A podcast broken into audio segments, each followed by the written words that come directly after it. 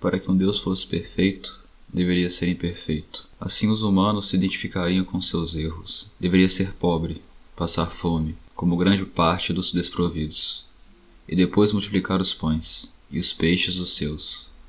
Os libertaria um pouco ao menos do jugo. Nasceria no país do sul, mas seriam seus apóstolos de todos os sus do mundo, de todos os de abarro. Um Deus humano deveria questionar os poderes estabelecidos, expulsar os mercadores dos templos, caminhar sobre as águas, subir as montanhas da fama e da tentação. E seria traído, seria crucificado. Um Deus humano deveria errar muito, e no final, a morte como algo trivial, como algo que nos acontece a todos. Um Deus errante deveria desconfiar de si próprio e na sua última hora dizer: Meu Deus, por que me abandonastes? É com esse surto lírico de Emiliano Goianetti que as crônicas sudacas encerram o seu longo inverno e volta com mais um episódio. Meu nome é Matheus Orsini e essas são as crônicas sudacas. El El. We don't drink cerveza, tomamos vino.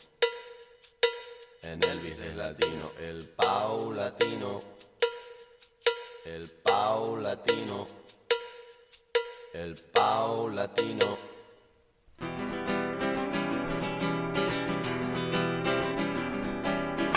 Bem, o nosso último episódio aconteceu no dia 27 de outubro de 2020. Desde então, muita coisa aconteceu e principalmente muitas mortes aconteceram. E quando eu digo que muita coisa aconteceu, foi para além da minha vida pessoal, da vida pessoal dos outros integrantes do podcast, mas em todo mundo.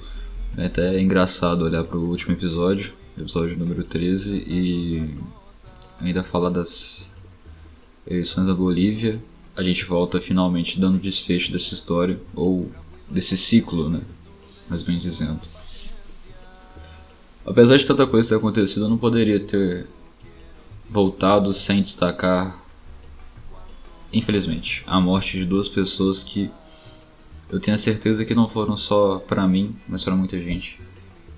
Fundamentais na criação, na construção do senso crítico. Maradona e Quinho. É até meio complicado falar por conta de questões clubistas da minha parte. Eu, para além de cruzeirense, sou um torcedor do Napoli, então e para quem conhece futebol, sabe, para quem não, Maradona era Deus em Nápoles. Não existia ninguém mais amado que ele, apesar de muita gente ter passado pelo clube. Ele era a principal figura da história do, do clube enquanto jogador, mas para além do campo principalmente. E eu também como latino-americano, não tem como você criar um senso crítico, uma construção, uma opinião, uma visão de mundo a partir da América Latina sem ter o Maradona como uma referência. Acho que é impossível de você fazer isso, mesmo que você não goste tanto de futebol, como eu. Mas de fato ele era uma, uma figura que, como o texto do Goianete explicita perfeitamente, para além do campo e bola. Ele era uma figura de contestação para além do futebol, mas também usando do futebol. Ele era um dos muitos casos de pessoas que vêm da camada mais baixa da sociedade, economicamente falando, encontra com o talento, encontra com o futebol uma oportunidade de vida. O que mais me encantava no Maradona era que mesmo no tempo mais sombrio da vida dele, mais decadente, ele incomodava muito. Acho que esse é o, é o saldo final que eu tirei depois de um bom tempo, visto que tem um, alguns meses também da, da morte dele, que eu acabei retirando e, e pensando bastante sobre isso. Maradona, acima de tudo, era uma figura incômoda, porque ele não entregava nada do que, era, do que era esperado. A discussão enquanto jogador acho que é muito válida se ele poderia ter sido mais campeão do que ele foi, se ele poderia ter tido mais anos no Napoli, se ele poderia ter tido uma carreira mais tranquila. Mas o Maradona era uma figura de esquerda que por muitas vezes era inquestionável quando se posicionava de uma forma crítica e até os últimos dias da vida dele ele se posicionou de uma forma crítica. Mesmo que a influência dele seja muito mais ao sul, muito mais argentina do que para nós brasileiros, mas não deixa de de alguma forma influenciar. Logo a gente que é tão carente de figuras cotidianas dentro do futebol que se posicionam de uma forma crítica enquanto sociedade. Não vou fazer um julgamento aqui se Neymar ou alguém deveria se posicionar mais sobre a política nacional. Acho que a questão não é essa. O que eu sinto é que, infelizmente, as pessoas que se posicionam dessa forma, tal qual Maradona se posicionava, elas não recebem devida atenção, a voz dela não é devidamente ouvida. Até para uma questão de, de grandeza enquanto sucesso na carreira. Eu acho que o melhor exemplo que a gente tem hoje é o Casagrande, que inclusive se emocionou muito no, ao vivo no Sport TV, se não me engano agora, notici, noticiando a morte do Diego e eu confesso que os únicos dois momentos que eu me emocionei também com a morte dele foi na primeira vez que eu tive acesso a esse testaço que estava tá disponível no canal do YouTube da Trip, que eu vou deixar linkado aqui na descrição do programa, e nas palavras do, do Casagrande também. E ele é uma figura brasileira que se posiciona da mesma forma. Ele é uma figura que está no cotidiano da TV brasileira, dentro do futebol, que se faz presente também no discurso político. E política não é somente o partidarismo, né? Tudo que a gente faz é político, mesmo quando a gente, a gente tenta fugir da política, a gente também está cometendo um ato político. O ser humano é por essência um ser político, não tem como fugir disso. E o Maradona com certeza abraçava isso com todas as forças. É uma pena. É, é uma figura que foi parte essencial da minha construção enquanto enquanto adulto hoje, na verdade. Em todos os sentidos, em todas as coisas que eu, que eu acompanhava dele, tanto da parte do clube, do Napoli, tanto da parte do futebol enquanto esporte, tanto da parte de uma figura latino-americana da qual me espelhava e tanto da parte da figura política também que eu de alguma forma me espelhava. Agora alguém que dificilmente escapou de alguém alfabetizado no Brasil nos últimos anos foi Joaquim Salvador Lavado Terron, ou mais popularmente conhecido como Quinho. Foi até engraçado quando nós publicamos no nosso perfil no Instagram uma foto e um pequeno texto em homenagem ao Quinho.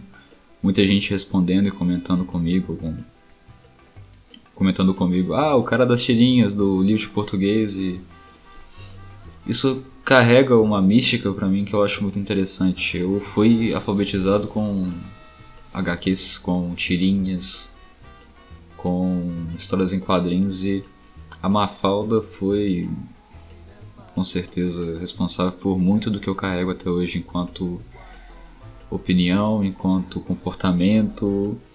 Então, o Quinho com certeza não só para mim, mas para muita gente que tem a minha idade hoje e até gerações passadas foi essencial para essa construção de senso crítico. Eu acho que as duas figuras passam por essas duas palavras, né? Senso crítico. E você analisar o mundo com um olhar diferente do que já está estabelecido, do que já está, até de uma certa forma, imposto para a gente.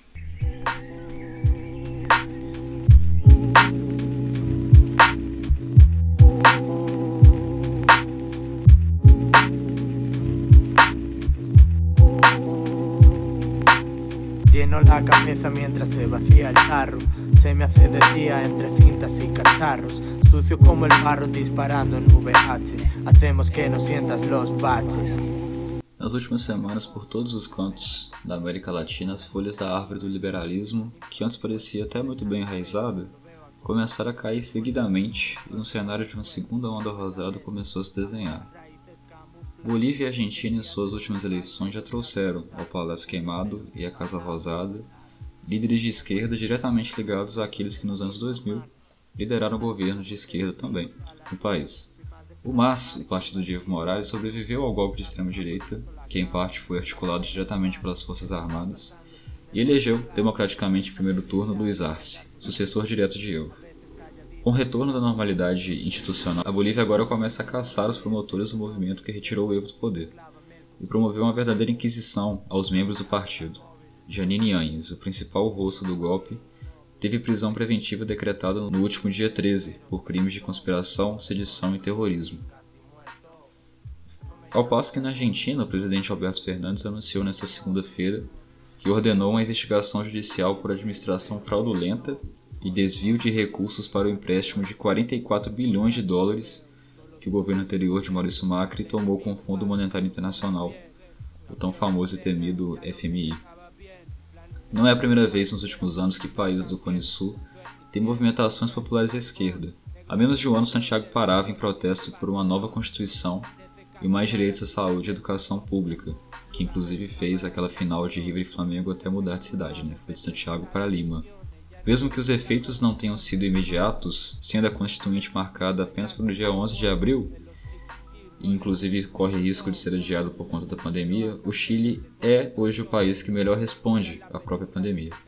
Com a vacinação pública e até a data dessa gravação já beira 30% da população, pelo menos em primeira dose, já vacinada. A cereja do bolo desses sinais claros de retorno da esquerda ao campo político se deu no Brasil. Apesar de Bolsonaro parecer cada dia mais protegido pelas instâncias jurídicas, apelando diariamente para a Lei de Segurança Nacional, qualquer pessoa que o critique por ser genocida, teve uma derrota moral significativa nas últimas semanas. Lula teve seus direitos políticos devolvidos e as acusações a Lava Jato retiradas. O ministro Fachin não somente fez isso, mas colocou sal sobre a terra da Lava Jato, em discurso categórico, tocando até na índole do juiz Sérgio Moro. As diversas questões que envolvem Lula, Moro, Lava Jato seus respectivos amores e ódio cabem em discussão, mas fato é: no outro dia da suspensão, pela manhã, a caminho do trabalho, eu só ouvia um assunto. Na bancada do jornal, no balcão da farmácia, no ponto de táxi, na padaria da esquina, só um assunto tinha lugar e era Lula. Romancistas dos anos 2000, esperançosos do retorno do crescimento econômico, ou até relativistas que já justificavam seus votos em vias alternativas e tentavam colocar Bolsonaro e Lula na mesma prateleira. Algo digno de Partido Novo. Todos faziam as suas projeções para 2022.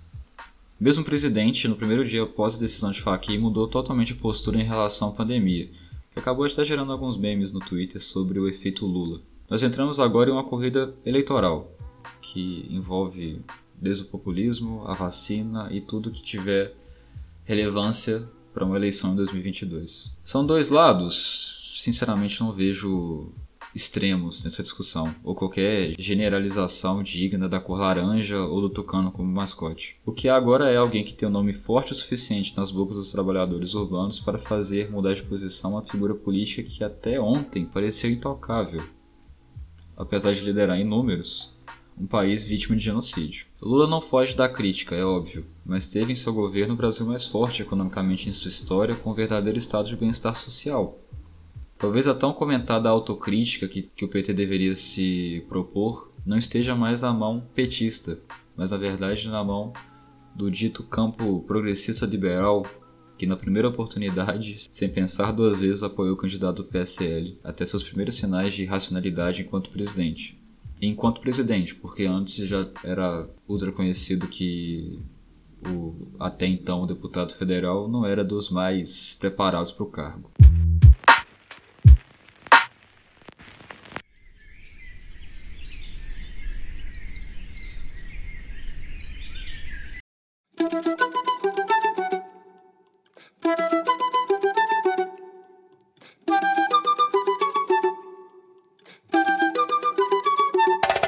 Enquanto isso, o Paraguai vive um momento de protesto intenso por conta da gestão da pandemia. Mário Abdo Benítez escapou por pouco do processo de impeachment, enquanto o Paraguai vê os números de infectados e mortos em crescimento. Mas não foram somente os números que fizeram o povo ir à rua. Havia cada vez mais denúncias de desvio de medicamentos, os leitos de UTI chegando ao limite e nenhuma perspectiva da aquisição maciça de vacinas contra a Covid-19.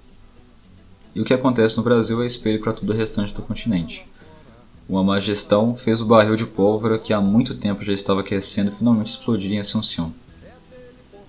A ver quais serão os próximos passos da quebrada sudaca do mundo, enquanto os ventos do norte seguem sem mover nenhum moinho.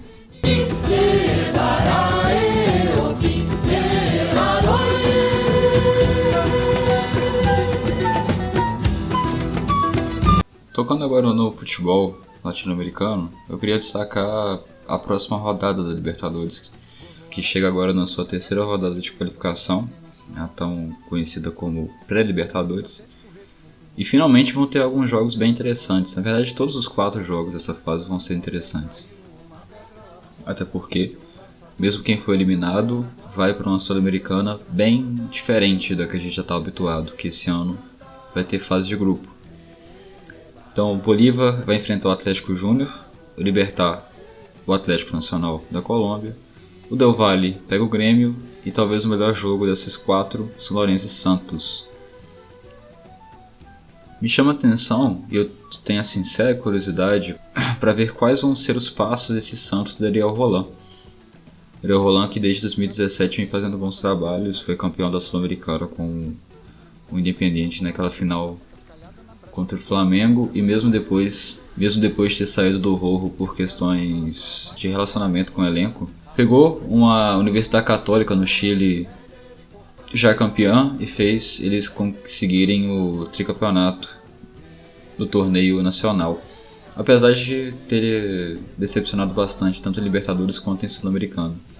Sido eliminado até em primeira fase e na fase de grupos da Libertadores. Apesar desse pequeno fracasso continental, me bate uma sincera curiosidade para ver o que o Rolando vai conseguir fazer com esse time, principalmente com as peças mais jovens do elenco.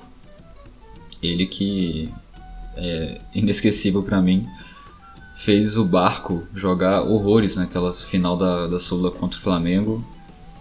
E o Santos, desde o ano passado, né, a toa que chegou na final da Libertadores contra o Palmeiras e perdeu por um gol, perdeu por um detalhe que a discussão se foi falha, talvez não. Um erro do Cuca ter sido expulso, ter tirado a atenção do time naquele momento, que logo em sequência da expulsão o Palmeiras fez o gol e foi campeão. Cuca à parte, não, não via com bons olhos o trabalho dele no Santos, apesar de, de ter tido aquele crescimento no final da temporada, ter vencido o Boca de uma maneira monumental. A figura não é do meu agrado e o futebol também, historicamente, não é, apesar de 2010 ter feito um bom trabalho no Cruzeiro. Mas enfim. Não é clubismo, tá? Não, não tem nada a ver com o Atlético 2013. O Roland tem uma, um futebol que me atrai o olhar, para falar a verdade. Um futebol ofensivo, que está na identidade do Santos e ele trabalha bem com jovens. Apesar de ser simpatizante, não diria torcedor, mas um simpatizante sincero do São Lourenço na Argentina, Queria ver esse Santos numa, numa fase de grupos, queria ver esse Santos nas oitavas, quero ver mais esse Santos. Eu acho que o ponto que eu tenho a destacar dessa Libertadores até o momento é isso. De restante, o Brasil segue com os estaduais em início ainda, a máquina está começando a pegar velocidade. Uma temporada que vai ser bastante confusa, os clubes mal tiveram pré-temporada. Enquanto na Argentina rolou o River Boca no último, no último dia 14. Também não teve um futebol dos mais agradáveis, apesar de, para um Boca e River até ter sido bem jogado. O Boca começou bem melhor a partida, tanto que abriu 1 a 0 mas depois da expulsão do Zambrano, o River começou a dominar o jogo e achou um empate e por pouco não virou o jogo. Um lance até bem confuso, uma bola que estava entrando no gol, de repente quica e não entra. Misticismo? Maradona? Não sei dizer, não acredito. Mas ficou 1 a 1 o argentino que também está começando agora está só apenas na sexta rodada.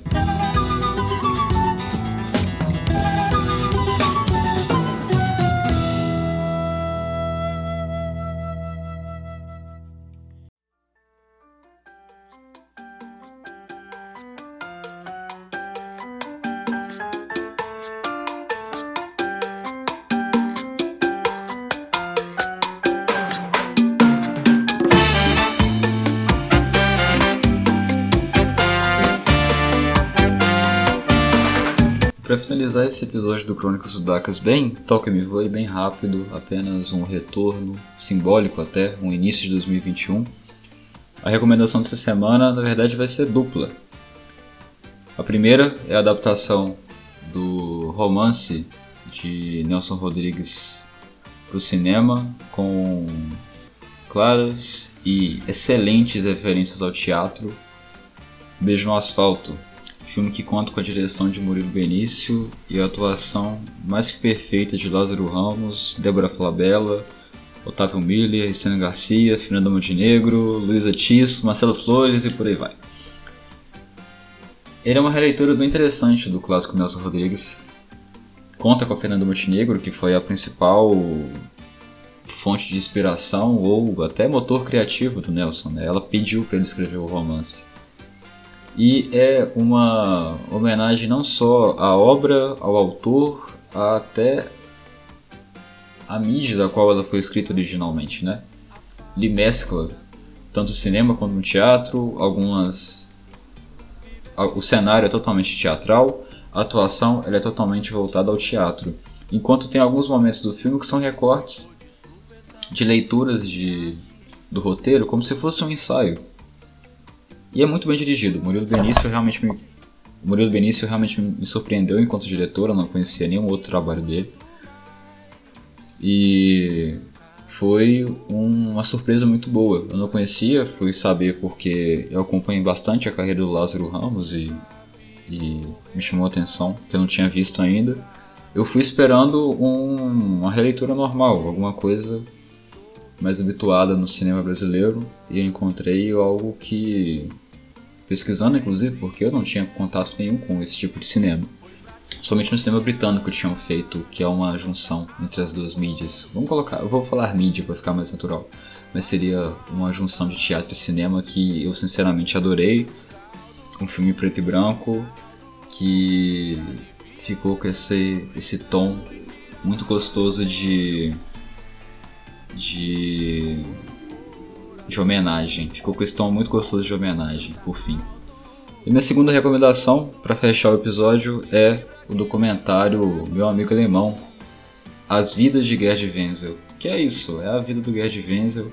É uma sincera e riquíssima história de um dos maiores jornalistas da história do Brasil. Quem já conhece o Gerd da TV ou dos podcasts da Central 3, é vital conhecer esse filme também por conta de cada detalhe que o curto expõe.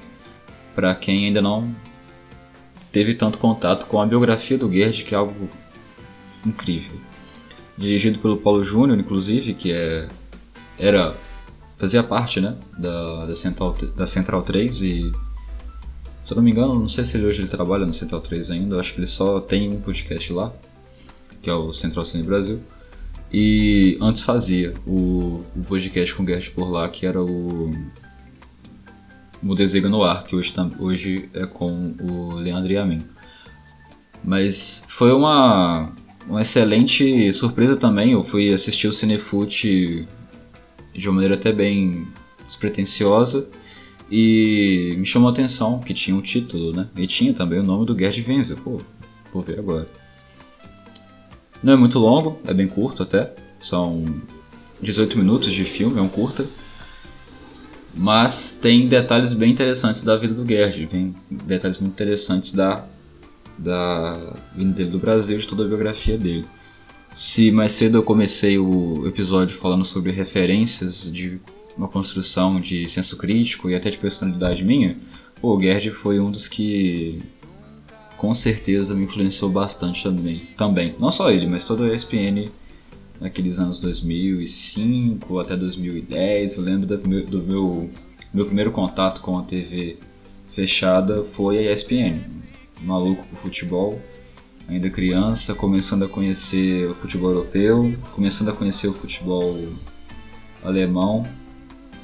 E até hoje o Gerd é muito presente tanto nas transmissões da Bundesliga que ele faz pelo One Football e também pelo podcast dele na Central 3. E Twitter também, Gerd é bem, bem ativo no Twitter, então acompanhe Gerd Wenzel, vejam o documentário, e consumam conteúdo esportivo, jornalístico desse alto nível, desse grau de intelectualidade seria o termo correto? Não sei, mas desse grau de intelectualidade que apenas pessoas do grau de vivência conseguem entregar pra gente. No mais, um fortíssimo abraço, obrigado por escutar esse retorno, apesar de breve, fixo, eu espero, do nosso podcast e até o próximo episódio.